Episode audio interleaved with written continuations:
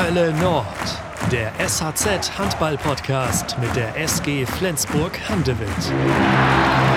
Das Hölle Nordjahr 2022 beginnt so wie das Hölle Nordjahr 2021, nämlich mit SG-Trainer Mike Machulla. Mike, schön, dass du da bist. Moin, hallo.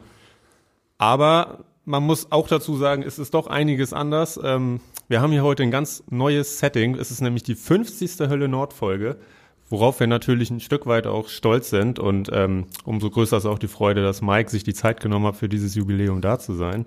Und Mike, ganz ungewohnt sind hier auch Kameras aufgebaut, denn die ganze Folge erscheint nicht nur als Audio, sondern diesmal auch als Video. Und äh, deswegen müssen wir natürlich ein bisschen darauf achten, dass wir nicht in der Nase bohren und das, das, kriegen wir hin, denke ja, ich. Ja. Was man sonst so im Podcast macht, ne? Genau. Äh, es sind noch ein paar andere Sachen anders. Ähm, das Jahr hat gewechselt und äh, deshalb erstmal an euch da draußen ein frohes neues Jahr. Schön, dass ihr uns zuhört. Herzlich willkommen im Hölle Nord Podcast. Ich bin Janik Schappert, so viel auch noch fürs Protokoll. Ähm, was auch anders ist, Mike ist nicht mehr 44, sondern seit gestern 45. Mike, herzlichen Glückwunsch nachträglich. Dankeschön.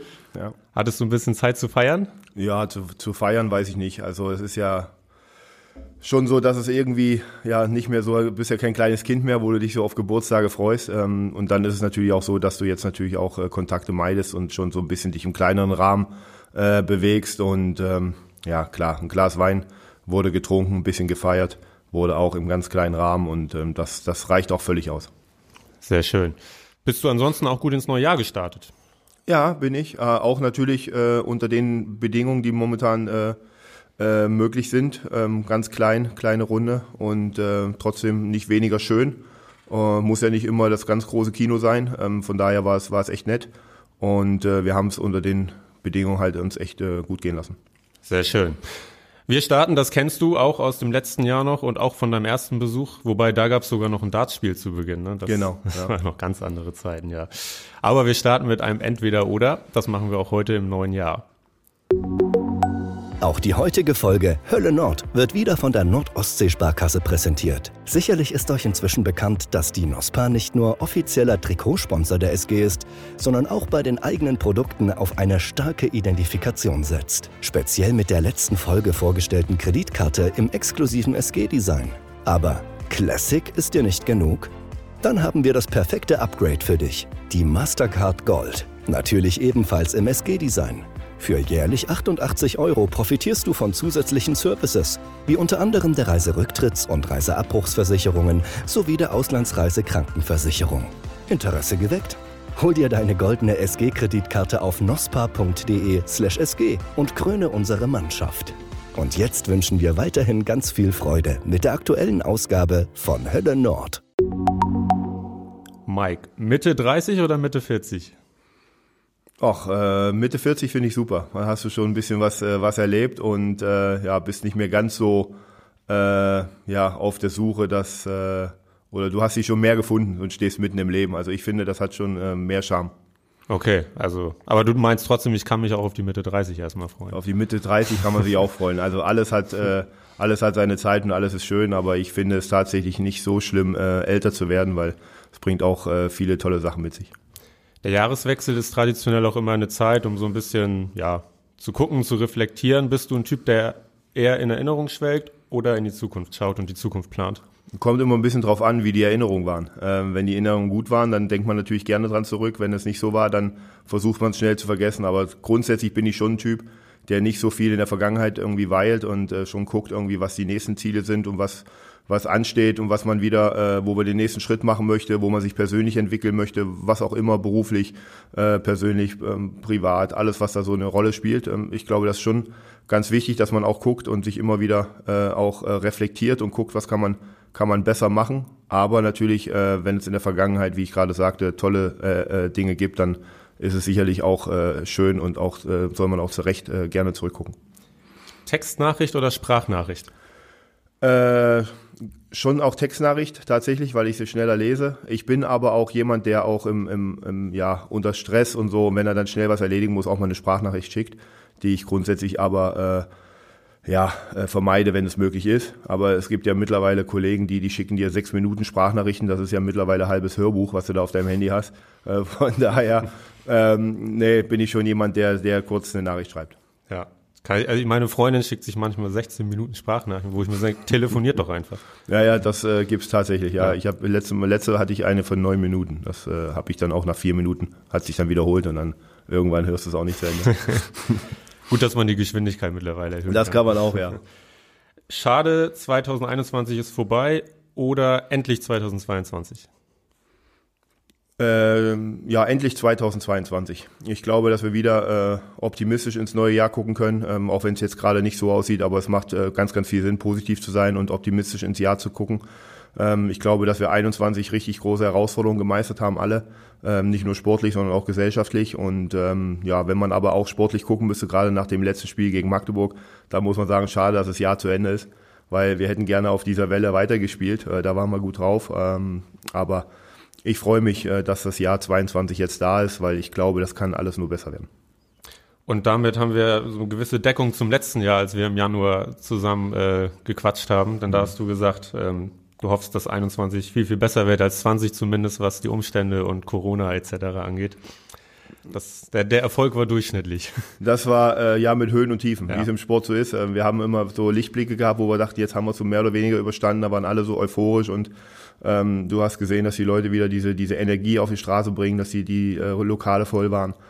Ja, und dann gab es wieder so ein bisschen Rolle rückwärts. Das haben wir auch mit den Zuschauern gesehen. Mal waren die Hallen dann auf einmal voll, dann waren sie wieder halb leer, dann waren sie wieder ganz leer. Und jetzt hoffe ich einfach, dass wir, dass wir wirklich den Berg nach oben klettern und dann auch oben bleiben und dass wir dann wirklich da ein bisschen Ruhe reinkriegen, weil ich glaube, wir sehen uns auch alle ein Stück weit wieder nach Normalität. Aber ähm, ja, jetzt müssen wir da nochmal eine, eine Zeit lang durch. Aber ich glaube, dass wir nicht das komplette Jahr so von Corona eingeschränkt sein werden äh, wie das letzte Jahr, ohne dass ich jetzt hier der große Virologe bin. Das ist einfach vielleicht einfach nur ein bisschen mehr Hoffnung als wirklich Wissen. Wir werden sehen. Die letzte Entweder-Oder-Frage, Turn down for what oder atemlos? Äh, beides. Ähm, atemlos höre ich tatsächlich, um mich äh, so ein bisschen, ein bisschen gute Laune zu kriegen. Und das andere ist natürlich äh, schon etwas, was ich im, im, im Spielalltag äh, wirklich äh, immer dabei habe, um dann wirklich den, den letzten Fokus für die Jungs zu bekommen. Ja. Warum ist das Lied so, so wichtig für dich kurz vor Anpfiff oder Anwurf? Äh, es ist nicht nur wichtig für mich. Ich finde, das ist äh, schön, ein Ritual zu haben, eine gewisse Sicherheit in der Kabine. Und äh, die Jungs wissen ja mittlerweile auch, wenn dieses Lied kommt, dann sind wir wirklich, äh, dann sind wir wirklich kurz davor, äh, Ansprache, dann geht's raus zur Erwärmung und dann ist wirklich der letzte Fokus da und dann wissen die Jungs auch, okay, das letzte Tape muss schnell gemacht werden weil ähm, ja, ich finde es halt wirklich wichtig, dass wir alle so ein bisschen uns äh, einen gewissen Rahmen in der Kabine bewegen und äh, ja, den kannst du natürlich im, im, im Optimalfall mit Musik unterstützen und dann weiß halt immer jeder auch, ähm, ja, welcher, welcher Zeitpunkt oder welche Periode wir jetzt gerade im, in der Vorbereitung haben. Hat euer Musikwart Kevin Möller denn Helene Fischer mittlerweile integriert in die Playlist? Er hatte das im Podcast Mitte Dezember hier zugesagt. Ja, ich bin ja ein fleißiger Podcast-Hörer von euch. Das ja, erstmal höre ich natürlich gerne, was die Jungs äh, Gutes und so über mich berichten. Die kriegen ja auch vorher immer ein bisschen Geld dafür, dass sie mich äh, auch positiv äh, präsentieren hier. Ähm, nee, ich habe das, hab das schon gehört, dass er da äh, nicht so ganz viel äh, positives Feedback bekommen hat. Aber ich finde, Atemlos hat auch in der Kabine vorm Spiel nichts zu suchen. Das können wir hinterher, wenn wir einen guten Job gemacht haben, wenn die Stimmung gut ist, dann kann es hinterher laufen. Vorher, finde ich, sollte es schon Musik sein, wo jeder dann auch ein gewisses Niveau an, an ich sag mal, an Aggressivität und, und Vorbereitung auch erreicht. Wir haben zwei Themen heute, Mike, zwei mhm. große Themen. Handball-EM und ich sag mal die letzten fünf Monate mit der SG. Und du ja. kannst eigentlich jetzt mal entscheiden, worüber du erst sprechen willst. Auch wir fangen gerne ähm, mit der EM an und dann äh, können wir am Ende dann nochmal über unsere SG sprechen. Ja, aber das wollen wir ausführlich machen. Absolut, ja, machen wir. EM steht auf meinem zweiten Spickzettel. Ähm, Donnerstag geht's los. Die ersten Spiele sind um 18 Uhr und dann um 20.30 Uhr geht's äh, gleich los mit Dänemark, mit Schweden, sprich mit den SG-Spielern Bosnien-Herzegowina. Deutschland steigt dann Freitag gegen Belarus ein, 18 Uhr. Ähm, Spiele auf ARD, ZDF, Eurosport zeigt einiges und Sport Deutschland TV bietet so einen Turnierpass an für 12 Euro. Ähm, das haben die Zuhörer und Zuhörer auch mal gehört. Ist es richtig, dass die EM stattfindet? Naja, ich glaube, dass es äh, gesellschaftlich immer auch diskutiert werden kann, ob, äh, wenn man überall solche Einschränkungen hat, äh, ob der Sport dann ähm, ja, stattfinden sollte oder ob der dann eine andere Berechtigung haben sollte. Ich glaube, dass wir alle ähm, sehr, sehr viel dafür tun, dass wir diese Hygienekonzepte einhalten, dass alle Verbände alles dafür tun, die Spieler und auch ähm, die Fans und, und was auch immer äh, zu schützen. Ich, ich finde es richtig, dass wir spielen, ähm, auch wenn es eine EM ist, die auf sehr wackeligen Füßen steht, weil du natürlich nie weißt, äh, was Corona mit den Mannschaften macht, wer ist irgendwo infiziert, wer kann nicht spielen, wer ist äh, dadurch natürlich äh, sportlich nicht auf dem gleichen Leistungsniveau wie, wie, wie der Gegner. Zum Beispiel, da äh, glaube ich, ähm, ja, was man im Vorfeld ja auch schon gehört hat, Europameister wird der, der die wenigsten Infektionen im Team hat.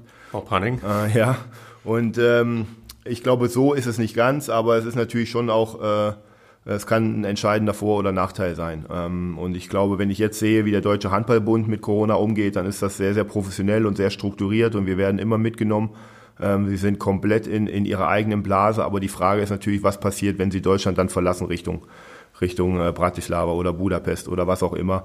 Da bist du natürlich äh, auch auf die Gegebenheiten vor Ort ähm, angewiesen. Aber grundsätzlich glaube ich schon, dass die Leute sich freuen, die wollen Sport sehen, die wollen äh, den Fernseher anmachen, die wollen sehen, dass da äh, zwei Mannschaften wirklich äh, Leidenschaft auf der Platte zeigen. Und von daher glaube ich, ist es für unsere Sportart erstmal sehr, sehr wichtig, aber auch für die Leute, die sich für Sport interessieren, äh, ein schöner Januar, weil, weil jetzt ist erstmal wieder vier, äh, zwei Wochen lang richtig Programm im Fernsehen und äh, da freuen sich auch alle drauf. Wie war deine Reaktion, ähm, als du gelesen hast, dass das Hygienekonzept von der EHF angepasst wurde? Von 14 Tage Quarantäne nach einem positiven Test auf 5 ist ja schon ein Schritt, sag ich mal. Ja, das ist ein Schritt. Also erstmal muss man sich natürlich negativ freitesten, das ist erstmal das Wichtigste. Ähm, wenn diese Gegebenheiten äh, vorhanden sind, dann äh, spricht natürlich nichts dagegen, einen Spieler nach äh, positiver Infektion, wenn er dann negativ ist, wieder zur Mannschaft zu lassen.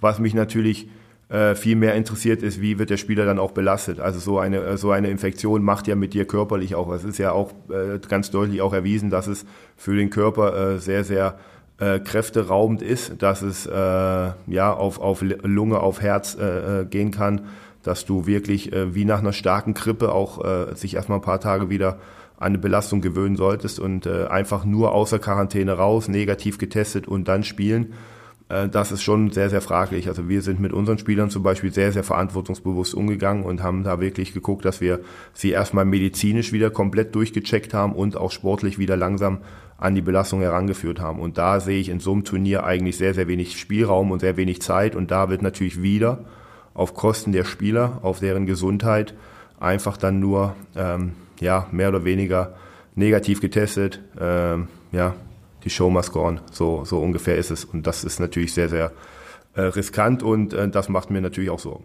Du sprichst da ja auch ein bisschen aus eigener Erfahrung. Äh, hattest selbst vor einigen Wochen ja Corona mhm. und äh, wenn mich nicht alles täuscht, hast du auch immer noch so ein bisschen damit zu tun, ne?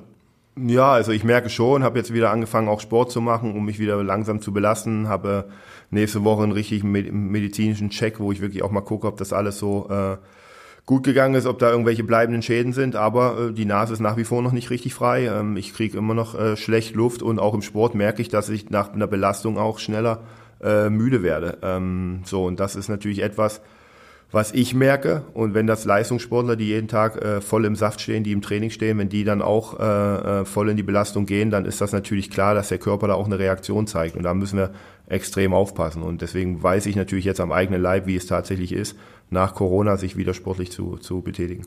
Ja. Aktuelles Thema natürlich auch, äh, weil jetzt Benjamin Buric und Hampus Wanne von der SG positiv getestet wurden. Situation hier und da ein bisschen unklar. Wie ist dein Kontakt zu den beiden? Steht ihr überhaupt jetzt gerade in der EM-Zeit in Kontakt? Und ähm, ja, wie ging es den beiden nach diesen Testergebnissen? Ja, also beide sind komplett symptomfrei, ähm, haben, haben, waren auch überrascht vom Ergebnis. Äh, Gerade bei Hampus Wanne muss man ja sagen, er war vor sechs Wochen bei uns eigentlich noch positiv getestet. Dass man jetzt ihn wieder positiv testet, ist schon auch sehr, sehr ungewöhnlich. Ähm, da muss man auch natürlich gucken, ob die Testergebnisse auch immer so sind, äh, äh ob die aussagekräftig sind, ob man nicht jeden Tag nachtesten sollte mal. Ähm, es gibt ja auch äh, Falschtests, äh, da muss man schon sagen, wenn gerade wenn die beiden überhaupt keine Symptome haben, ja, also wir, wir hoffen natürlich, dass sie gesund bleiben, äh, dass sich nicht noch mehr Spieler von der SG infizieren. Also sie werden natürlich, wenn sie sich jetzt infizieren, für uns wieder äh, zur Verfügung stehen, ganz klar. Aber jede Infektion, jede Corona-Erkrankung macht natürlich auch äh, etwas mit dem Körper. Und da, da das ist das, was ich gerade schon sagte, was mir ja. natürlich Sorgen macht. Aber der Kontakt zu allen Spielern bei der SG ist, ist da, auch wenn sie sich im Kreis der Nationalmannschaft befinden, werde ich trotzdem auch immer informiert über Wehwehchen, Kleinigkeiten, über irgendwelche Sorgen, die sie haben. Also können sie immer mich anrufen und das, das machen sie auch. Im Vorfeld wurde leider wie letztes Jahr viel diskutiert über bei der deutschen Mannschaft darüber, ja, wer stellt sich zur Verfügung, wer steht am Ende im Kader. Es gab wieder ein paar Absagen. Ähm, nicht alle hatten eine Verletzung als Grund. Warum ist es scheinbar nicht so attraktiv für die deutsche Nationalmannschaft zu spielen im Vergleich dazu, ja zum Beispiel wie gerne die Skandinavier für ihr Land spielen? Ich weiß nicht, ob man das äh, vergleichen kann. Das ist sicherlich eine Tendenz, die man bemühen kann und wo man sich auch mal Gedanken machen sollte, warum das so ist, ähm, dass in Deutschland äh, man eher mal eine, eine Absage in Kauf nimmt, ähm, nicht nur vom Verband, also man muss sie ja in Kauf nehmen, aber dass Spieler halt auch äh, bereit sind, ähm, schneller mal abzusagen. Ähm, wenn man jetzt den, den, den Fall äh, Hendrik Pegler nimmt, da muss man einfach sagen, der Junge spielt seit zehn Jahren Nationalmannschaft, war bei allen Turnieren dabei, hat seine Knochen hingehalten, spielt Champions League, spielt Bundesliga das ist auch völlig legitim, dass man mal jemand sagt, ich brauche eine Pause. Das ist ja auch menschlich, äh, körperlich, mental sich mal zu regenerieren. Steffen Weinhold hat ein äh, gewisses Alter erreicht und alle anderen fühlten sich körperlich nicht in der Lage, der Mannschaft zu helfen. Ähm, wenn man es schafft, eine gute Kultur, eine gute Atmosphäre, eine gute Stimmung in der Nationalmannschaft hinzubekommen, wo die Spieler gerne hinreisen, wo man sich wohlfühlt, wo man wirklich äh, sich aufeinander freut, dann, dann bin ich auch fest davon überzeugt, dass auch ein deutscher Nationalspieler in Zukunft gerne zur Nationalmannschaft fährt. Ich glaube, wir tun den deutschen Nationalspielern da jetzt ein Stück weit Unrecht, wenn wir so eine Debatte anfangen. Ähm, bei den Skandinaviern gibt es auch äh, mit Kim Andersson damals Spieler, die dann auch irgendwann mal gesagt haben, ich spiele nicht mehr. Also diese Fälle gibt es ja auch in anderen Nationalmannschaften, aber ich finde, man muss natürlich äh, ähm, eine Kultur bei der Nationalmannschaft entwickeln, wo alle tatsächlich ähm, ja, sehr, sehr gerne hinfahren und, und wirklich stolz sind, äh, für Deutschland zu spielen. Inwiefern hängt das vielleicht aber auch mit unterschiedlichen Trainingsprogrammen unterschiedlicher Intensität ähm, zusammen, die die Nationaltrainer auch fordern, wenn ich jetzt zum Beispiel denke, Alfred Gislason vielleicht im Vergleich zu Nikolai Jakobsen?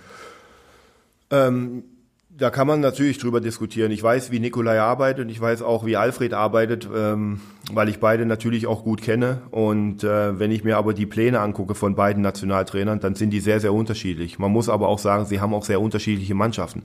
Die dänische Nationalmannschaft ist gespickt mit Nationalspielern, mit, also mit äh, natürlich alles Nationalspieler, aber mit internationalen Topspielern, die äh, regelmäßig Champions League spielen, die auf höchstem Niveau jedes Jahr äh, in ihren Ligen, in ihren Mannschaften äh, abliefern müssen. Und die deutsche Mannschaft ist jetzt im Umbruch. Äh, Alfred hat sich auf, für einen neuen Weg entschieden. Der DRB trägt das komplett mit. Und wenn du eine junge Mannschaft so wie Alfred jetzt zusammengestellt hast, dann musst du natürlich auch mehr trainieren und mehr investieren und mehr Video machen und wirklich äh, die, diesen Jungs irgendwie deine Idee von Handball irgendwie auch vermitteln. Und dann sind natürlich zehn Tage auch extrem wenig. Und in diesen zehn Tagen muss Alfred versuchen, so viel wie möglich reinzubekommen. Und natürlich ist das für einen Spieler wie Winczek, für, für Golla natürlich eine hohe Belastung, weil sie natürlich aus einer Champions League Mannschaft kommen, weil sie sehr, sehr viel spielen und sehr hohe sehr viel Verantwortung in ihren Mannschaften haben. Und äh, für die Jungspieler ist es genau der richtige Weg. Und da muss Alfred einfach eine Balance finden, dass nicht der eine völlig überfordert ist und der andere total unterfordert. Äh, und bei, bei Nikolai ist es einfach so, man muss sagen, diese Jungs, er muss taktisch sein Konzept äh, äh vermitteln. Die haben eine klare Idee vom, vom Spiel. Und Alfred äh, äh und Nikolai muss einfach dafür sorgen, dass, dass äh, die Jungs bei Laune hält, dass sie richtig Lust mhm. haben aufs Turnier. Und deswegen sind das zwei ganz unterschiedliche Herangehensweisen, zwei unterschiedliche Mannschaften. Und deswegen ähm, ist es wichtig, dass Alfred da aus meiner Sicht eine gute Balance hinbekommt. Ist dein Kontakt weiterhin gut zu den skandinavischen Trainern, sprich Nikolai Jakobsen, Glenn Solberg, Schweden und Christian Berge, Norwegen? Ja, bei, bei äh, Christian Berge ist es ein bisschen schwieriger, äh, muss man sagen. Ist ja ein sehr, sehr ruhiger Typ, nicht so der kommunikative Typ, der es wirklich auf ein Minimum beschränkt, äh, was Kommunikation betrifft. Ähm, der natürlich auch sagt, wenn die Jungs bei der Nationalmannschaft sind, dann sind die da und dann äh, äh zählt auch nur Norwegen. Äh, alle anderen sind äh, sehr entspannt und sehr äh, offen, was, was Nationalmannschaft oder äh, Kommunikation mit Vereinstrainern betrifft. Nikolai, finde ich, ist da ein super Vorbild, weil er natürlich auch genau weiß, ähm, welche Sorgen, welche Ängste auch ein Bundesliga-Trainer hat. Er weiß genau, wie es ist, Bundesliga und Champions League zu spielen. Das heißt, er, er bekommt die Spieler natürlich äh, äh, zur Nationalmannschaft und er weiß genau, in welchem Zustand die sind. Er weiß, wie die sich fühlen. Er weiß genau, was sie brauchen, weil er es auch selber jahrelang erlebt hat. Glenn hat auf diesem Niveau nie gearbeitet als Vereinstrainer, als Champions League-Trainer. Ähm, deswegen ist es ein bisschen schwierig. Deswegen ist er natürlich auch manchmal voller Energie und versucht natürlich auch alles äh, in kurzer Zeit an die Jungs zu bringen. Da haben wir einen guten Draht gehabt mit Tobias, der leider jetzt auch so ein bisschen äh, raus ist bei der Nationalmannschaft, deswegen hat das gut funktioniert, aber mit Glenn äh, funktioniert das auch. Ja, und äh, ja, mit Alfred habe ich sowieso einen guten Draht, aber da haben wir ja mehr oder weniger erstmal nur Johannes. Ja, genau. Ja. Apropos Johannes, Kapitän von der deutschen Nationalmannschaft. Ähm, am Freitag der Test gegen die Schweiz wurde gewonnen. Gestern Abend, wir sitzen ja Montag sehr, sehr früh zusammen, um das hier auch nochmal zu betonen. äh, gestern Abend die Generalprobe gegen Frankreich auch geglückt, 35, 34 gewonnen, bisschen überraschend. Wie ist dein Eindruck vom neu formierten DHB-Team?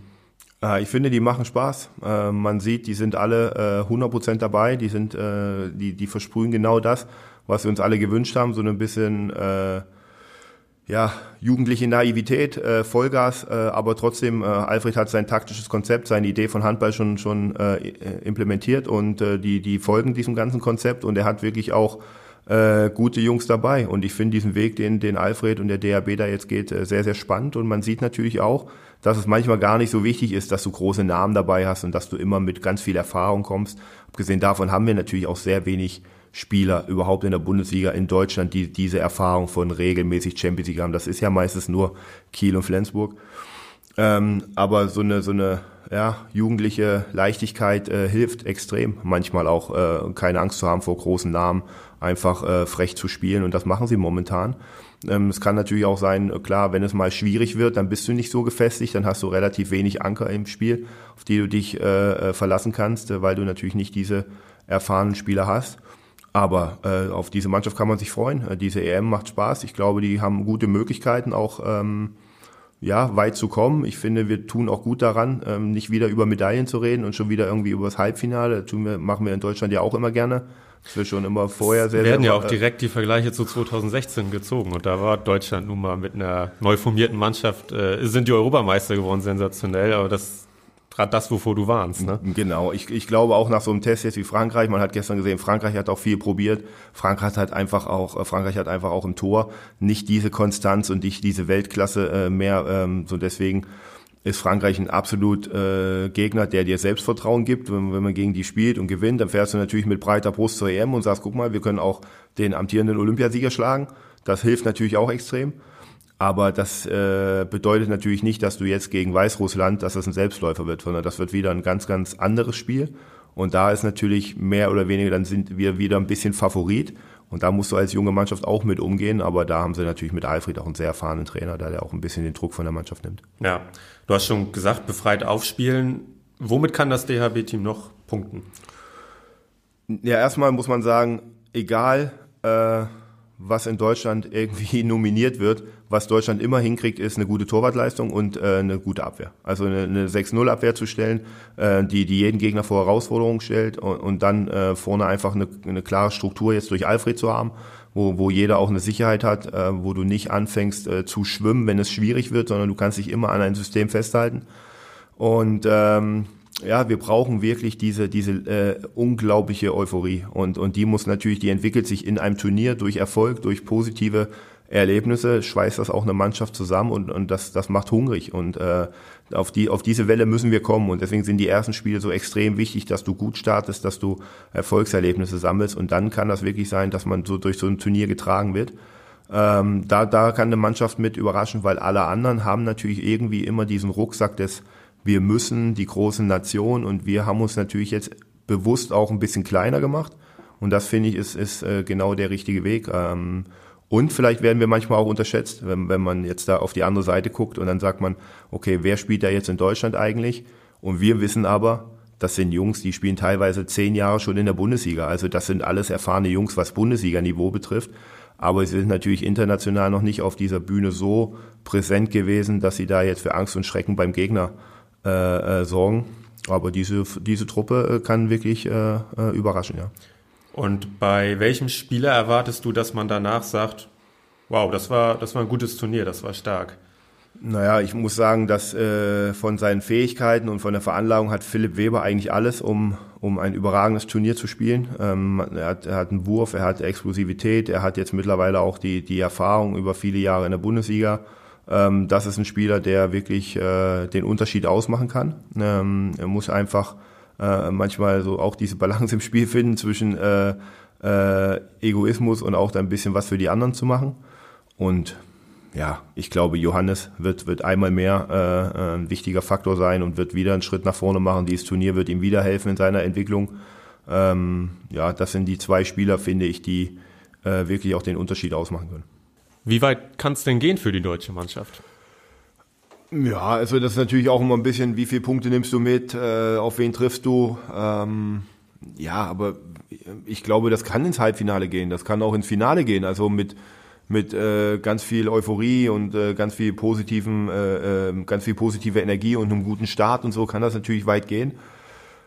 Aber es kann natürlich auch komplett in die andere Richtung gehen. Also wenn du jetzt natürlich gegen Weißrussland das gleich in, die, in, in, in den Sand setzt, äh, weil du natürlich irgendwie Favorit bist und alle das erwarten und du dann natürlich eine gewisse Lockerheit fehlt und dann vielleicht wird es ein enges Spiel und am Ende äh, ja schaffst du es dann nicht, dann, dann kann es sich auch komplett anders entwickeln. Aber ich äh, gehe erstmal davon aus, dass wir gut durch die Vorrunde kommen und dann, dann schauen wir mal. Also ich finde, von Spiel zu Spiel, so wie wir es bei der SG handhaben, ohne jetzt den Mund wieder zu voll zu nehmen und äh, was wir in den letzten Jahren ja immer gemacht haben, immer schon vorher irgendwie über Medaillen gesprochen und am, am liebsten dann auch immer über Gold, was wir ja bei Olympia, äh, äh, was uns ja mehr oder weniger da das Genick gebrochen hat das hilft uns nicht. Ich glaube, einfach den Jungs Zeit geben, den Jungs äh, äh, ja die Ruhe zu geben, zu arbeiten und dann einfach 60 Minuten mit voller Unterstützung da zu sein. Ne? Jeder, in, in, was in seinem Bereich des Möglichen liegt. Ähm, vielleicht kann ich als äh, Vereinstrainer auch Johannes noch mal ein paar positive Worte schicken. Also solche Kleinigkeiten helfen ja einfach, äh, auch zu sagen, ey, das sieht gut aus, was ihr da jetzt gerade macht, bleibt dran, äh, versucht eine gute Atmosphäre hinzukriegen. Und dann liegt's an den Jungs und äh, dann werden wir schauen mit Teamgeist kann viel gehen. Äh, du hast im Moment bei WhatsApp so ein ganz interessantes Anzeigebild, äh, wo so, äh, vielleicht kannst du es mal kurz erklären, das mit den Hunden. Ne, ich glaube, es sind keine Hunde, es sind Esel, oder? Esel, ja, meinetwegen auch Esel. ähm, ja, am Anfang äh, versuchen sie natürlich irgendwie, du hast rechts und links, glaube ich, zwei Büsche und äh, die Esel sind miteinander verbunden und, und jeder versucht halt an seinen Busch zu kommen ähm, und, und die schaffen es beide nicht. Also wenn sie weiter so diesen Weg gehen, werden sie wahrscheinlich verhungern, äh, die beiden. Und dann am Ende ähm, ist es halt so, dass sie sich gemeinsam äh, an einen Busch stellen und den leer fressen und dann, äh, wenn es gut läuft, dann äh, gemeinsam an den anderen gehen. Und äh, sie haben sich irgendwie dann ja sozusagen als Team gefunden und haben eine Lösung gefunden. Äh, und, und nicht jeder hat irgendwie versucht, äh, äh, seinen Weg zu gehen. Und ich glaube, das ist äh, genau das. Du musst dich unterordnen, äh, du musst dich einordnen, du musst deine Stärken einbringen, du musst wissen, was du kannst und du musst dich auch manchmal auch zurückhalten können. Ähm, also das wird äh, wenig funktionieren, wenn du versuchst, äh, 20 Häuptlinge zu haben in der Mannschaft. Also stellen wir uns alle vor, du hast keine Ahnung, was 20 Messis. Ähm, das wird äh, ganz sicher nicht funktionieren. Also du musst wirklich Leute haben, die auch bereit sind, die Arbeit zu machen. Und dann gibt es natürlich auch Leute, die natürlich von, von ihrem Standing, von ihrer, äh, äh, von ihrer Leistung einfach dann ein Stück weit mehr vorangehen müssen und die dann auch ein bisschen mehr im Fokus sind. Und wenn die anderen das akzeptieren, dass auch sie wichtig sind und du auch jedem das Gefühl gibst, dass er gebraucht wird, dann kann es weit gehen. Ähm, aber in so einem Turnier ist Atmosphäre das Allerwichtigste. Gute Stimmung und Atmosphäre. Du weißt, dass die Frage kommt, wer wird Europameister? Äh, ich glaube, das äh, wird Dänemark. Ähm, nicht nur, weil sie in den letzten Jahren so viel ähm, gewonnen haben, aber sie sind halt einfach auch der Top-Favorit. Sie haben die beste Mannschaft, sie haben den, den besten Torwart äh, der Welt momentan, sie haben eine stabile Abwehr, sie haben wahnsinnig viel Erfahrung und sie haben Lust auf Erfolg, weil sie einfach äh, so viel gewonnen haben und, und, und dann möchtest du immer weiter und du möchtest den nächsten Titel und du möchtest einfach äh, so eine Ära, die die äh, Dänen jetzt momentan haben, so eine ja, so eine Erfolgsgeschichte, äh, was die schreiben über viele, viele Jahre, möchtest du weiterschreiben. Du möchtest einfach weiter gewinnen und, und die werden sich auf dieses Turnier freuen und die werden mit dem klaren Ziel in, in die Meisterschaft gehen, den Titel zu gewinnen. Und alles andere wäre auch äh, äh, lächerlich. Also man muss sagen, sie sind auch von der, von der ganzen Besetzung her äh, auf allen Positionen äh, top, top besetzt. Vor allem im Rückraum, ne, wo manche Nationen wirklich diesmal Probleme haben, aus verschiedensten Gründen. Ja. Äh, mit Lauge, Mikkel Hansen, Jakob Holm, Lasse Andersson, ja, Gitzel ja und, und so weiter ja, und so ja, fort. Also da, äh, und auch die, die nicht dabei sind, würden bei uns äh, auf jeden Fall im 14er Kader sein. Also da hat Nikolai wirklich die, die Qual der Wahl. Das spricht natürlich auch für, für die Arbeit, die die, die dänische Jugend äh, macht, die da im Verband geleistet wird, die die Vereine machen.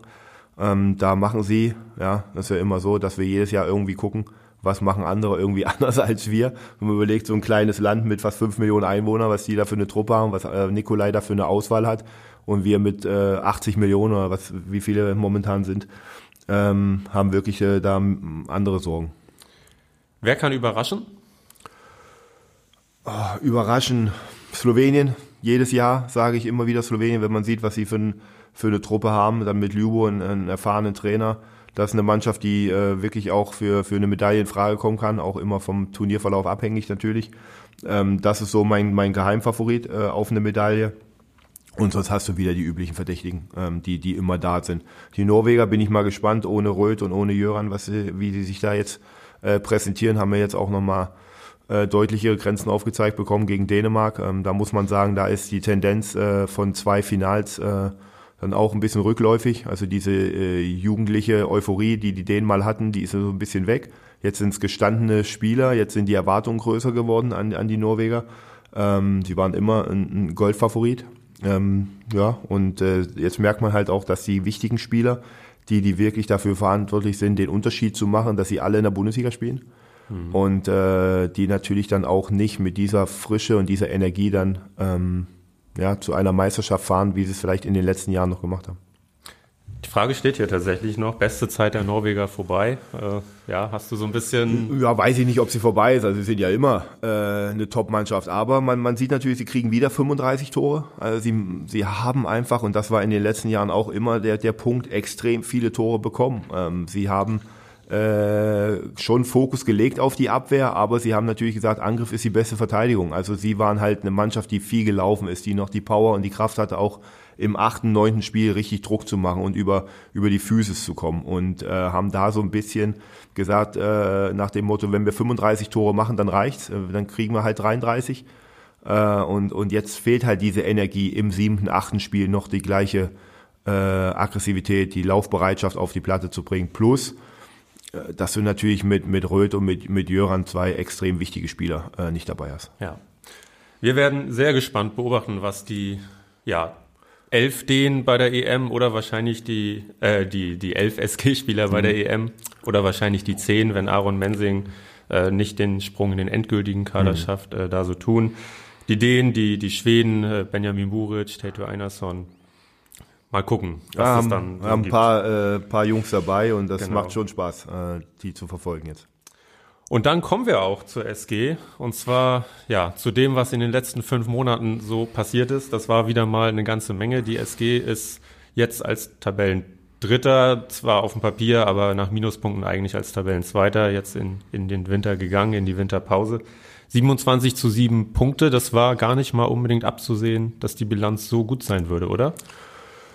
Nee, man muss sagen, die ersten acht Wochen in der Saison waren äh, brutal schwierig für uns. Ähm, ja, wir haben es ja schon oft diskutiert, äh, Verletzungssituation, äh, dann die ganzen äh, Brocken in der Champions League, die uns dann auch auswärts begegnet sind, wo wir äh, nicht in der Lage waren, äh, mit der mit dem kleinen Kader wirklich auch ein Niveau zu erreichen und und wirklich über 60 Minuten auch Gas zu geben. Ähm, da haben wir wirklich bittere Niederlagen einstecken müssen, die wir so nicht ähm, ja, geplant hatten. Unter den Voraussetzungen waren sie äh, einzuplanen, aber wir wollten natürlich auch in der Champions League anders dastehen, ganz klar. Und auch so, so früh hatten wir, glaube ich, schon fünf Minuspunkte in der Liga. Und äh, ich finde, dass wir dann ähm, natürlich mit, mit zunehmender äh, Eingespieltheit, auch äh, natürlich mit der Verpflichtung von Taitur, das muss man ganz ehrlich auch sagen, und natürlich auch mit dem äh, Zurückkommen der einen oder anderen Verletzung ähm, es geschafft haben, wieder ein Niveau zu erreichen dass wir es geschafft haben, auch Top-Mannschaften wieder zu besiegen. Also wenn wir jetzt Magdeburg sehen, wenn wir äh, ähm, das Spiel gegen Berlin sehen, wenn wir die Löwen zu Hause sehen, ist für mich immer noch, egal wie die Löwen jetzt in der Liga dastehen, aber was man, wenn man den Kader sich anguckt, dann, dann ist, sind die Löwen immer noch irgendwie eine richtige Top-Truppe. Die haben jetzt gerade ein, ein Tief, werden die aber auch rauskommen mit dem Kader. Ähm, ja, Berlin zu Hause, was ich sagte. Also das sind halt Mannschaften, die wir geschlagen haben. Die haben uns äh, Sicherheit und, und äh, Energie gegeben. Und dann äh, kam der Spaß und die Leichtigkeit ein bisschen zurück. Ähm, aber die Verpflichtung von Taito hat uns extrem geholfen, weil wir wirklich äh, ein bisschen uns breiter aufgestellt haben, weil wir äh, spielerisch ein bisschen wieder an, an unser SG-Spiel kommen konnten. Und äh, ja, und in der Phase, wo es dann richtig gut lief, muss man sagen, hatten wir auch jedes Spiel eine überragende Torwartleistung. Also von mhm. beiden, egal wer im Tor stand, hat uns da extrem viel äh, Sicherheit und, und Ruhe gegeben. Das war jetzt ja schon die dritte Halbserie, wenn man so will, unter all diesen Einschränkungen. Mhm. Also einmal Corona natürlich, aber auch diese unglaubliche Verletzungsserie. Was hat das jetzt das Sportliche mit dir persönlich gemacht im letzten Halbjahr? Ja, nicht nur das letzte, also ich muss sagen, die letzten anderthalb Jahre fühlen sich äh, körperlich und mental an wie drei komplette Bundesliga-Saisons, äh, weil, weil du dich mit so vielen Dingen auseinandersetzt, weil du so äh, viel äh, kommunizieren musst, weil du so viele Gespräche führst, die eigentlich nichts mit dem Handball zu tun haben, mit dem eigentlichen. Und das ist unglaublich ermüdend. Und äh, immer wenn man dann irgendwie das Gefühl hat, wir haben es jetzt wieder im Fahrwasser einigermaßen, wir kriegen es auch mit einer kleinen Besetzung hin, dann kommt der nächste Nackenschlag. Und das war ja äh, immer irgendwas, was dich wieder aus der Bahn geworfen hat, wo du, wo du umdenken musstest. Und das kostet extrem viel Kraft und ich bin extrem dankbar, dass ich so ein tolles Team um mich rum habe, mit, mit Marc, mit Michael Döring, mit meinem äh, Michael Brun, mit Lars, äh, das ganze Medical Team, also alle, die wirklich äh, ganz, ganz viel Herzblut und Leidenschaft reinstecken. Es ist ja nicht nur so, dass alle hauptamtlich sind, sondern alle, äh, die einig, einige haben ja noch einen Nebenberuf und trotzdem stehen sie irgendwie gefühlt 24 Stunden zur Verfügung und alle unterstützen und versuchen das Beste aus der Situation zu machen. Die Spieler sind sehr, sehr engagiert. Die, die verletzt sind, versuchen schnell zurückzukommen. Die, die da sind und die Hauptverantwortung tragen, äh, äh, nehmen noch mehr Verantwortung, packen den Rucksack noch ein bisschen voller. Und äh, das macht mich extrem stolz. Aber es kostet viel, viel Kraft und es ist nichts, was auf Dauer Bestand hat, sondern wir müssen wirklich gucken, dass wir äh, verletzte Spieler zurückbekommen, dass wir alles wieder auf, ein, auf eine breite Basis stellen, weil sonst wird es äh, extrem schwer.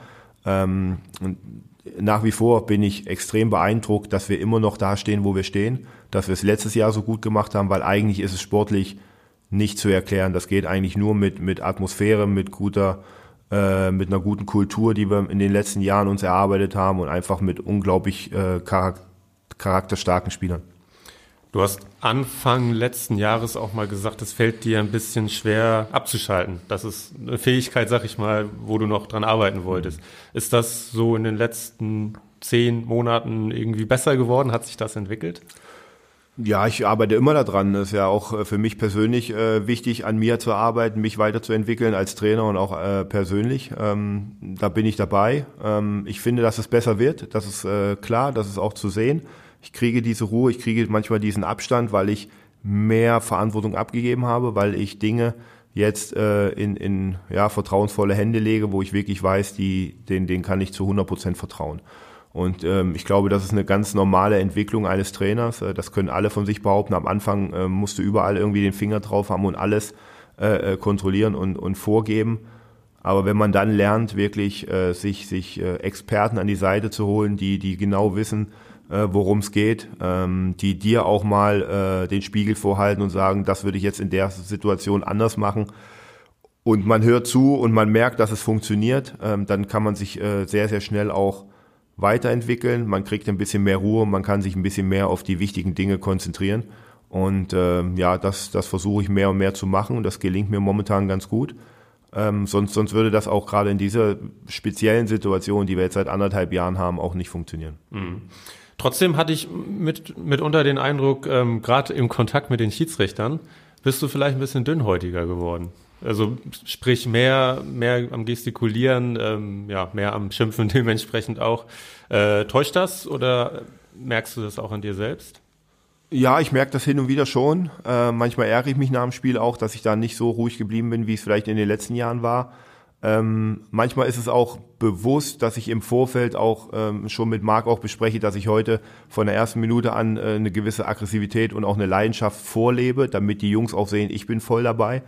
Ähm, ich glaube, dass äh, auch Energie von der Bank kommen muss. Es ist auch mir wichtig, dass die Spieler, die auf der Bank sind, manchmal sind es ja nur noch drei, äh, dass sie dann irgendwie alles auch dafür tun, äh, ähm, der Mannschaft und die, die da auf dem Platz stehen, irgendwie zu zeigen, ey, wir sind für euch da, wir, wir, wir geben Energie und wir, wir äh, akzeptieren halt äh, Fehlentscheidungen nicht, sondern wir gehen dagegen vor und wir sind einfach auch äh, ja, lautstark mit Unterstützung dabei. Das, das ist ein schönes Gefühl für die, die auf der Bank stehen, äh, äh auf dem Platz stehen, äh, wenn sie auf die Bank gucken, zu sehen, dass die ganze Truppe da ist und dass man sich gemeinsam freut, dass man gemeinsam sich ärgert. Ähm, so, und das ist halt etwas, manchmal auch, spielt man ja auch eine Rolle, um, um auch zu zeigen, ich bin da, kümmert ihr euch ums Spiel, ich, ich, ich löse den Rest äh, und versuche da das Beste äh, für euch zu geben. Und äh, manchmal ist es dann aber auch wichtig in einem Spiel, wo wir extrem unter Druck stehen, dann aber auch zu signalisieren, hey Jungs, wir haben einen Plan, über 60 Minuten, da halten wir uns dran, wir bleiben ruhig, wir, wir halten den Fokus und dann bin ich auch ganz ruhig, weil dann möchte ich auch der Mannschaft signalisieren, dass auch ich den Fokus äh, auf dem Spiel habe. Also manchmal ist es äh, auch im Vorfeld schon so ein bisschen gesteuert. Okay, aber manchmal denkst du dann auch hinterher, war vielleicht zu negativ. Ja, aber angehaucht. genau, manchmal kann man sich ja mit guten Vorsätzen so ein Spiel beginnen und dann äh, nach fünf Minuten, ja, ja. nach drei Fehlentscheidungen, dann ist das alles hinfällig und dann ist man natürlich sauer. Und äh, mittlerweile ist es ja so, wir haben eine gute Kommunikation mit den Schiedsrichtern, mit dem einen Paar ein bisschen besser, mit dem anderen ein bisschen weniger. Einige äh, wollen gerne den Dis die Diskussion haben und auch mal Dinge erklären, andere wollen es gar nicht. Sehr, sehr unterschiedlich und das ist halt für uns auch extrem schwer, weil äh, es so unterschiedliche Trainer, äh, äh, Schiedsrichtergespanne gibt, äh, die es einfach auch ihr, ihr, ihr Pfeifen dann auch äh, anders interpretieren und das macht es manchmal nicht so ganz einfach. Und äh, womit ich halt äh, ganz große Schwierigkeiten habe, ist einfach, wenn man nicht gut pfeift und wenn man dann noch äh, das mit Arroganz überspielt. Und äh, das, das, das, das mag ich nicht. Dann, dann sage ich lieber, dann lieber offen und ehrlichen Fehler zugeben und sagen, das habe ich gerade so nicht gesehen, das macht sympathischer als es dann irgendwie mit, mit, einer, mit einer falschen Arroganz zu überspielen. Wir hatten, oder es gab leider, ähm, zumindest wenn wir jetzt an Franz Semper denken oder an Magnus Röth, äh, die Situation, dass Spieler nach einer längeren Verletzungspause zurückgekommen sind und sich relativ schnell wieder verletzt haben, beziehungsweise sich ihr Zustand wieder verschlechtert hat. Joran Zögert würde ich da ein bisschen ausklammern, weil ich glaube, die Situation ist ein bisschen anders gelagert. Bleibt ihr dabei, dass das einfach Pech ist? Oder gab es vielleicht auch Dinge, die falsch gemacht wurden? Ähm, wir müssen uns immer reflektieren und wir sind auch ganz ehrlich und äh, man muss einfach sagen, dass wir, dass wir bei Magnus Röth sicherlich hätten auch eine andere Entscheidung treffen können, eine frühere Operation, früher reingucken. Aber man versucht natürlich immer erstmal den Spieler so schnell wie möglich wieder fit zu bekommen mit konservativen Möglichkeiten. So und das haben wir bei, bei Magnus Röth versucht und im Endeffekt haben wir festgestellt, dass das nicht der richtige Weg war. Jetzt hoffen wir, dass wir den, der Weg, den wir jetzt gegangen sind, dass das der richtige ist, aber eine Garantie gibt uns auch keiner. Ähm, so, das sieht momentan ganz gut aus, aber da bin ich mittlerweile sehr, sehr weit davon, äh, euphorisch und optimistisch zu sein, sondern ich warte erstmal die Situation ab. Ähm, beim Franz war es einfach so, wenn man überlegt, eine Kreuzbandverletzung, ähm, wenn man mit dem Medical Team spricht, wenn ich mit Michael Döring spreche, wie lange äh, sollte ein Spieler da aussetzen. Dann geht man momentan aus, dass man die ge geringste Gefahr hat von Rerupturen von nach neun bis zehn Monaten. Und diesen, diesen, diesen Zeitraum haben wir ganz, ganz sicher eingehalten, plus ein bisschen mehr sogar. Also wer war so weit vorbereitet, äh, wie man ihn nur vorbereiten kann. Er hat die ersten Spiele gemacht, das sah alles gut aus und das, was dann passiert ist, das kann immer wieder passieren. Also das ist einfach so äh, äh Pech. Da kann man nicht sagen, wir haben ihn zu früh aufs Feld gesetzt, wir waren, wir waren nicht professionell genug, wir haben ihn nicht gut genug vorbereitet, sondern wir haben von allen äh, äh Institutionen, wo er getestet wurde, wo er äh, äh, Leistungsdiagnostiken bekommen hat, äh, grünes Licht bekommen. So, also von daher mhm. ist das etwas, was immer passieren kann. Das siehst du ja manchmal auch äh, im, im, im Fußball und überall, dass das relativ schnell sowas wieder passieren kann. Und bei, bei Jöran ist es einfach so, dass es so eine, äh, ähm, ja, ich möchte fast sagen, eklige Verletzung, weil ich sie selber auch als Spieler hatte, wo du nicht weißt, äh, jeden Tag, wie du aufstehst. Mal ist es gut, mal ist es schlecht. Das ist für uns sehr unbefriedigend als Trainerteam, das ist für die Mannschaft sehr unbefriedigend, das ist für Jöran unbefriedigend, immer zum Training zu kommen und nicht zu wissen, wie ist es heute. Also ich konnte eigentlich neun, äh, äh, fast fünf, sechs Monate überhaupt nicht mit ihm planen. Das war immer mhm. eine Wundertüte. Und äh, das macht es schwierig. Und da haben wir jetzt auch eine Entscheidung getroffen. Ähm, und dann hoffen wir, dass das auch die richtige jetzt war. Aber immer in gemeinschaftlicher Diskussion, äh, im Austausch mit dem Medical Team, mit Spezialisten, die wir uns zur Seite nehmen. Und da habe ich ein großes Vertrauen. Und ich hoffe, dass wir da jetzt äh, bei allen Spielern auf einem guten Weg sind. Aber wir werden trotzdem nie so sein, dass wir sagen, das haben wir alles richtig gemacht, sondern wir hätten es sicherlich anders machen können. Aber zu dem Zeitpunkt, wo wir die Entscheidung getroffen haben, waren wir überzeugt davon, dass es die richtige ist. Mhm.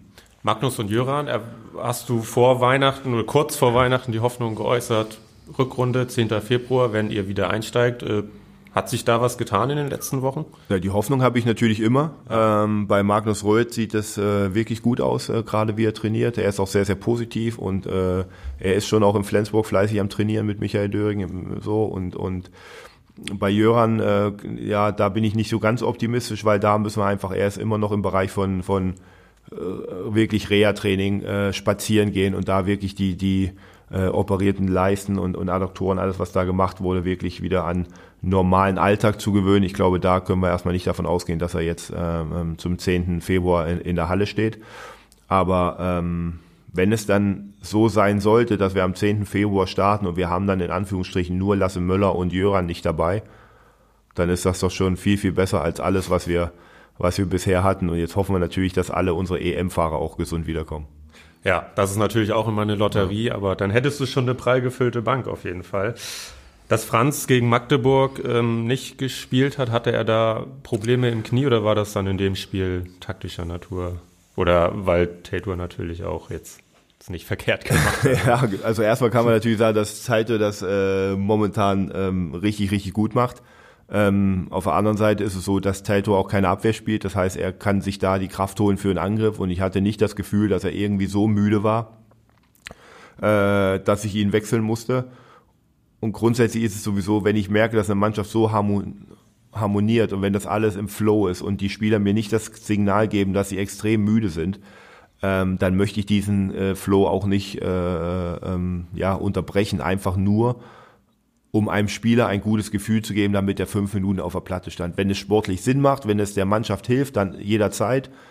Aber nur um persönlich irgendwie noch ein er er äh, Erfolgserlebnis oder jemandem ein Gefühl zu geben, ähm, das, das mache ich nicht. Und äh, da äh, bin ich in den letzten Jahren sehr, sehr gut gefahren äh, damit. Und das äh, finde ich, habe ich als Spieler auch äh, immer so empfunden dass wenn es gut läuft, dann, dann, dann lass es laufen. Und dann äh, werden die Jungs, die auf der Platte stehen, auch die richtigen Entscheidungen treffen.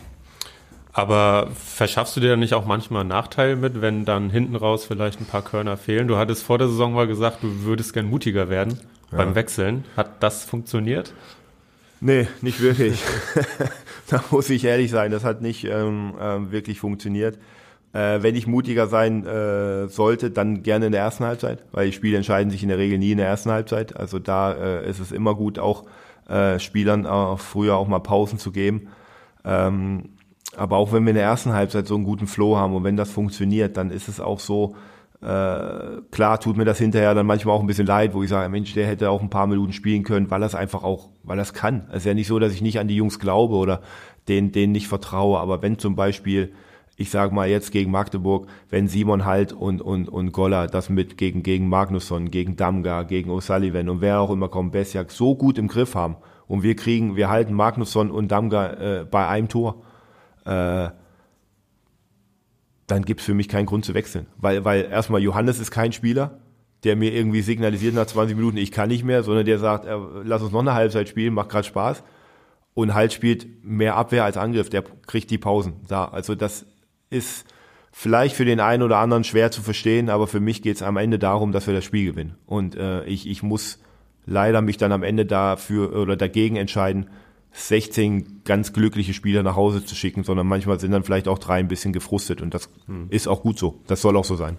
Wie sehr schmerzt es dann, wenn man, wenn wir jetzt an Mario Steinhauser denken, ein Spieler vielleicht sogar dadurch verliert? Ja, das, das, das schmerzt. Ähm, ich habe bei, bei bei Steini habe ich äh, eine ganz klare Meinung gehabt.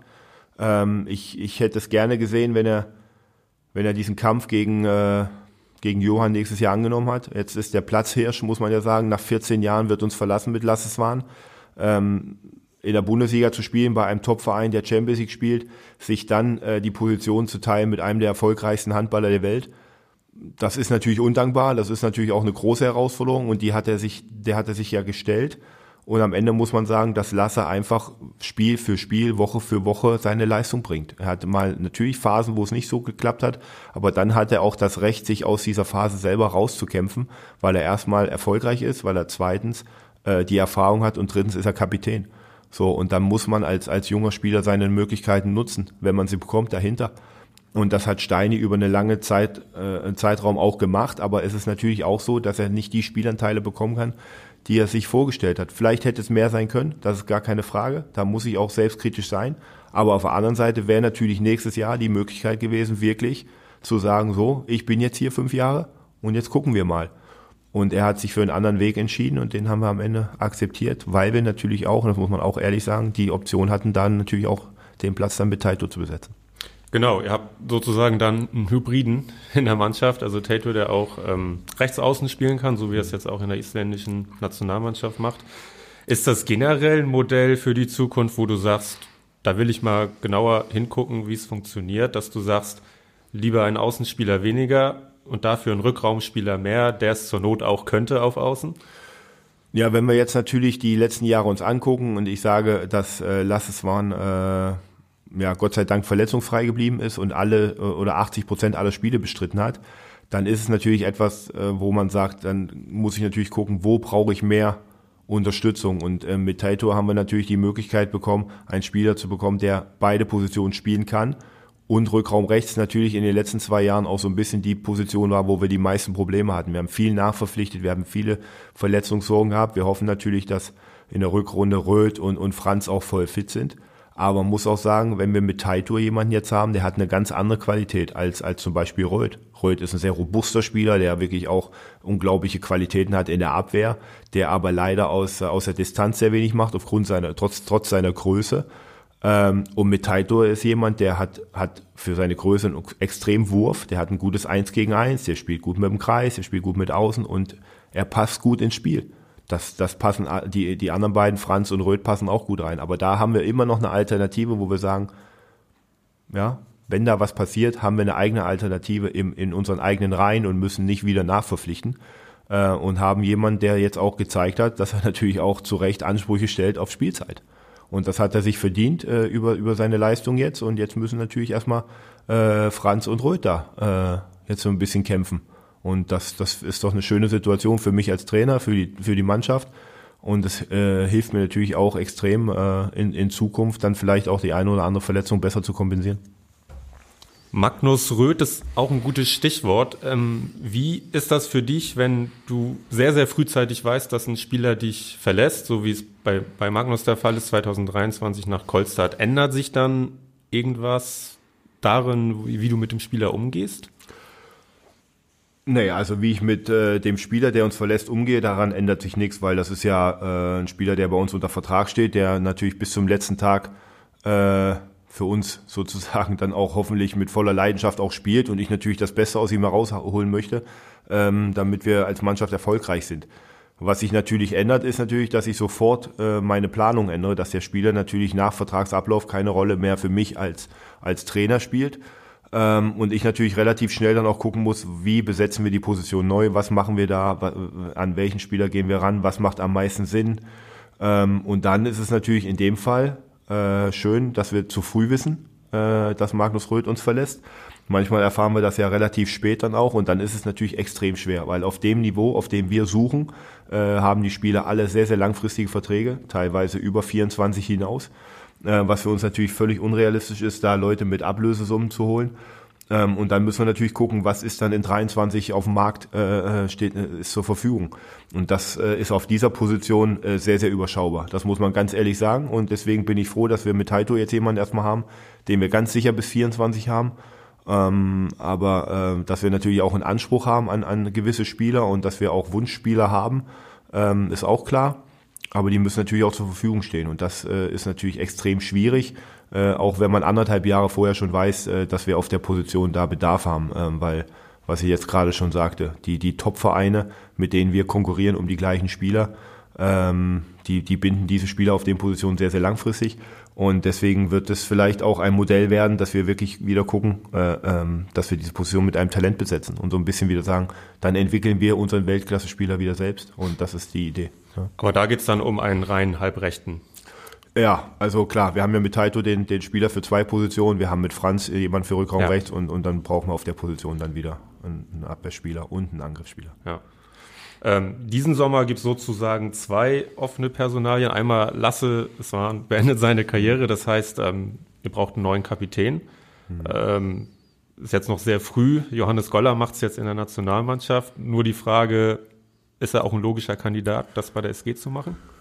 Er ist auf jeden Fall ein Kandidat und äh, es würde natürlich auch Sinn machen, ähm, weil er natürlich diese Funktion auch äh, ja, beim DRB hat, ähm, weil er natürlich auch mittlerweile ähm, wirklich auch äh, SG-DNA äh, hat, weil er äh, ein deutscher Spieler ist, weil er am meisten auf der Platte steht, spricht natürlich sehr viel für äh, für Johannes, aber das sind natürlich auch andere Spieler. Also äh, Jim ist äh, Vizekapitän jetzt äh, seit vielen Jahren. Ich finde, Jim ist einer, der, der jedes Spiel äh, seine Nase da reinsteckt, wo es weh tut und viel Verantwortung übernimmt. Ähm, aber ein Kapitän hat natürlich auch andere Aufgaben zu erfüllen, als auf dem Spielfeld zu stehen und äh, ähm, eine Mannschaft zu steuern, sondern da sind auch repräsentative Aufgaben, Sponsorentermine und, und solche Sachen. Ähm, deswegen werde ich das äh, mal ganz in Ruhe mit den Beteiligten besprechen, werde mit meinem Team das besprechen. Ähm, und vielleicht sollte Johannes auch nicht zu viele Aufgaben haben, weil man hat jetzt auch gemerkt vor dieser Europameisterschaft, was da auf Johannes zukam, äh, gerade als, als Kapitän der deutschen Nationalmannschaft. Mhm. Das zweite ist natürlich Hampus Wanne, dessen Vertrag ausläuft, wo noch keine finale Entscheidung getroffen ist, beziehungsweise sie noch nicht kommuniziert wurde. Wenn er gehen sollte, wahrscheinlich dann zum FC Barcelona, wie wäre das Anforderungsprofil für den neuen Linksaußen, da ihr ja mit Emil Jakobsen einen sehr jungen, aber sehr, sehr, sehr talentierten Spieler habt. Ja, also wenn wir uns da neu aufstellen äh, müssen, wenn Hamburg uns verlässt und wir müssen ja natürlich auch in alle Richtungen planen, wir können ja nicht ähm, bis zum letzten Tag auf die Entscheidung von Hampus warten. Ähm, da muss ich schon ganz ehrlich sagen, habe ich allergrößtes Vertrauen zu Emil, deswegen haben wir ihn ja auch verpflichtet und wir hatten natürlich die Situation mit Hampus und mit Emil, wo wir zwei ganz ganz deutliche Nummer 1 Spieler hatten. Also Emil würde in jedem Verein auch die Nummer 1 sein. Und von daher ist es halt schon so, dass ich ganz deutlich dazu plädiere oder, oder tendiere, äh, Emil äh, als Nummer eins dann auch aufzubauen und zu sagen, du wirst jetzt in Zukunft äh, die Ära äh, Eggert, Lars Christiansen, Hampus Wanne äh, weiterführen weil er einfach alles mitbringt, was wir brauchen. Er ist ein unglaublich positiver Typ, er ist ein unglaublich äh, wurfvariabler äh, Spieler. Also er hat alles, was wir, was wir brauchen, deswegen haben wir ihn ja. Und dann würde ich dahinter schon jemanden holen, der seine, klar, seine Rolle auch als klare Nummer eins, dann, äh, Nummer zwei dann auch ähm, ja, kennt, ähm, die auch akzeptiert und äh, dann äh, immer zur Verfügung steht, wenn er gebraucht wird. Ähm, damit ich wirklich auch äh, Emil ganz, ganz deutlich das Signal setze, dass, dass er jetzt die Zukunft der SG ist. Ja, ist das dann ein erfahrener Mann oder ein, ein junger Mann? Ja, also einer, der eine Nummer zwei äh, akzeptiert, könnte natürlich jetzt ein sehr junger sein, ein talentierter Spieler, den wir in Ruhe aufbauen.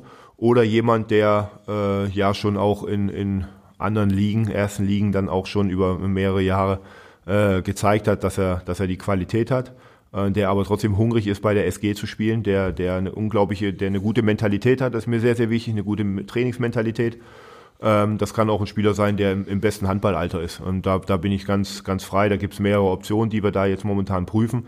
Aber am Ende muss man ja sagen, wäre natürlich optimal und schön, wenn, wenn Hamburg dann sich doch noch entscheidet, bei der SG zu bleiben. Absolut. So wie du es gemacht hast. Ja. Vertrag bis 2026 verlängert, sehr langfristig, äh, sehr viel Planungssicherheit für alle Beteiligten. War es tatsächlich keine Frage? Nee, es war keine Frage. Es war äh, alternativlos, das muss man wirklich sagen, weil ich mich mit nichts anderem beschäftigt habe. Und als die SG so früh auf mich zugekommen ist, haben wir auch äh, das relativ schnell auch final gemacht. Und ich bin nach wie vor sehr, sehr dankbar, dass ich überhaupt ähm, 2017 die Möglichkeit bekommen habe, hier Trainer zu werden, dass man mir so viel Vertrauen gegeben hat. Das war natürlich auch äh, ja ein Risiko vom Verein. Ähm, was ich, in was ich jetzt sicherlich, äh, wo jeder sagt, das war die richtige Entscheidung, aber zum damaligen Zeitpunkt das sicherlich nicht jeder unterschrieben hat. Ähm, und äh, ja, wir haben uns das alle gemeinsam äh, verdient, so langfristig zusammenzuarbeiten, weil wir äh, sehr erfolgreich sind, weil wir sehr strukturiert arbeiten, weil wir alle wissen, was wir aneinander haben und äh, weil der Weg ganz klar definiert ist und äh, den möchte ich gerne mitgestalten. Von daher äh, macht es mir einen Riesenspaß und mittlerweile stehen ja dann nur noch äh, fast nur noch Jungs auf der Platte, die die ich jetzt auch schon äh, vor drei, vier Jahren verpflichtet habe, die jetzt dazukommen, also die auch irgendwie alle ähm, ja, die, die, die, die Handball-Handschrift äh, von meinem Trainerteam irgendwie trägt. Und das, das macht mich sehr, sehr stolz und das gibt für jeden Spieler jetzt auch die Sicherheit zu wissen, okay, wenn ich jetzt hier unterschreibe, wenn ich bleibe, dann ist in drei Jahren auch der Trainer äh, ähm, ja, noch da und das äh, hilft den Spielern extrem natürlich auch in ihrer Entscheidungsfindung. Ja, Mike, wir sind fast am Ende. Dich ruft auch langsam der kurze Nordsee-Urlaub. ja. ähm, wann geht's wieder los? Wann steigt ihr wieder ein in Flensburg? Äh, die Jungs, die da sind, äh, wir es jetzt mal, äh, wir können es ja kurz machen, das ist Anton und Steini, die tatsächlich fit sind und da sind. Ähm, und Jöran und Röth und Lasse Möller werden sich noch im, im Reha-Training befinden und alle anderen sind ja. Was ist Franz? Ist er, ist er fit oder nicht fit? Oh, Franz ist, äh, Franz ist fit. Dann habe ich das, dann habe ich drei. Ja, dann habe ich drei. Die werden sich momentan mit individuellen Plänen äh, ähm, fit halten. Äh, und dann am 19. fangen wir, fangen wir an, äh, in die Halle zu gehen äh, mit der Unterstützung von zehn Jugendspielern, so dass wir wirklich auch eine, eine Trainingsqualität haben. Felix Backhaus wird uns als Torwart helfen. So, und dann äh, bereiten wir uns in der kleinen Gruppe auf den Rückrundenstart vor und dann hoffen wir, dass unsere, unsere Jungs alle erfolgreich und gesund wiederkommen. Und du hast auch völlig ungewohnt mal zehn Tage Zeit zwischen EM-Finale und beziehungsweise Turnierfinale und ähm, ja, Bundesliga-Auftakt beziehungsweise das erste Spiel dann nach dem Turnier. Was sind die, die größten Baustellen, die du identifiziert hast? Also wo, wo müsst ihr euch deutlich steigern? Ich habe jetzt irgendwie so Überzahlspiele im Kopf. Ja, Überzahlspiel finde ich, äh, wenn, ja, das hast du jetzt im Kopf, weil du, weil es extrem schlecht war in Baling. Äh, das war ganz, ganz außer oder ungewöhnlich für uns, dass wir das so schlecht lösen. Da haben wir das Spiel eigentlich dann am Ende auch äh, außer Hand gegeben. Äh, sonst finde ich, unser Überzahlspiel hat eine unglaublich hohe Prozentzahl. Wir sind sehr, sehr effektiv da. Ähm, aber gegen Baling war es nicht gut. Es gibt so viele Kleinigkeiten. Es gibt äh, manchmal ein bisschen diese Geduld zu haben, die Ruhe zu haben. Ich finde Aaron auch nach seiner Verletzung jetzt wieder noch mehr reinzubekommen. Es ist ein anderes Spiel, was wir spielen. Aaron hat das super gut gemacht, aber ich freue mich einfach auch, wenn er jetzt mal wirklich nur Rückraum links spielt, wenn er wirklich nur seine Stärken reinbringen kann, wenn er vielleicht auch nicht immer von Anfang an äh, äh, kommt, wenn er einfach frisch auch mal ist. Ähm, da freue ich mich drauf. Ähm, sonst gibt es eigentlich nicht so viel, was wir, was wir ändern müssen. Vielleicht ein paar Auslöserhandlungen, die wir, die wir ein bisschen optimieren, wo wir ein bisschen mehr Klarheit haben in dem, was wir eigentlich wollen. Ähm, aber sonst äh, finde ich, haben wir es gerade jetzt in den letzten zwei Monaten wieder sehr, sehr gut gemacht. Das äh, ist ein ganz interessantes Gefühl versus äh, Zahlen, ne? also Überzahlspiel jetzt. Ja. Also du hast quasi die Zahlen und ich hatte, wie du sagst, nur das Gefühl aus dem genau. Wahlingen-Spiel. Äh, man soll immer mit was Positivem aufhören. Welcher Spieler hat dich am meisten überrascht im ersten Saisonhalbjahr? Ja, das ist äh, Taito. Das muss man, muss man sagen. Ähm, ja, wir wussten schon, was er kann und, und welche Qualitäten er hat. Und er hat auch in seinem ersten Jahr in Schweden äh, schon als er mit 19 dahin kam, äh, gezeigt, welche Qualität er hat, äh, Spielstärke, Wurfstärke. Und dann hat er ein bisschen äh, ja verloren da in Schweden und dann ist er da so ein bisschen aus dem Radar gerutscht und dann äh, ja, war man nicht mehr so optimistisch in, in Christianstadt, aber irgendwie hat man ja ein Gefühl und sagt, wenn der Spieler das schon mal geleistet hat, dann ist das ja das, was er kann. Und jetzt sind wir daran, äh, oder liegt es an uns, das wieder rauszuholen und rauszukitzeln. Und das haben wir irgendwie in Flensburg in ganz kurzer Zeit geschafft. Also er kam hierher, er war stolz, er war froh, er ist mit großen und leuchtenden Augen zum Training gekommen, neben den ganzen Superstars da auch äh, zu trainieren, hat von Mensa und von jedem wirklich gelernt und war offen für alles und hat uns extrem äh, beeindruckt schon im ersten Training. Und äh, wir sind wirklich froh, dass uns das gelungen ist, ihn, ihn nach Flensburg zu holen. Schön, damit können wir doch aufhören. Ähm, Mike, vielen Dank für deinen Besuch. Dankeschön. Und gute Erholung. Danke. Und ähm, ja, dann am 19. wieder viel Spaß in der Halle. werden wir haben. An euch da draußen, vielen Dank fürs Zuhören oder auch fürs Zusehen, denn wie gesagt, 50. Folge, diesmal auch im Video ähm, zu sehen dann äh, auf den SAZ-Kanälen und auch bei der SG. Die Podcast-Folge hört ihr natürlich auch auf saz.de und Spotify, Apple Podcasts etc. Ähm, schreibt uns gerne, wenn ihr Anmerkungen habt, an, auch auf die SAZ-Kanäle. Und ansonsten hören wir uns in zwei Wochen wieder. Ich wünsche euch eine gute Zeit. Bis dahin. Ciao.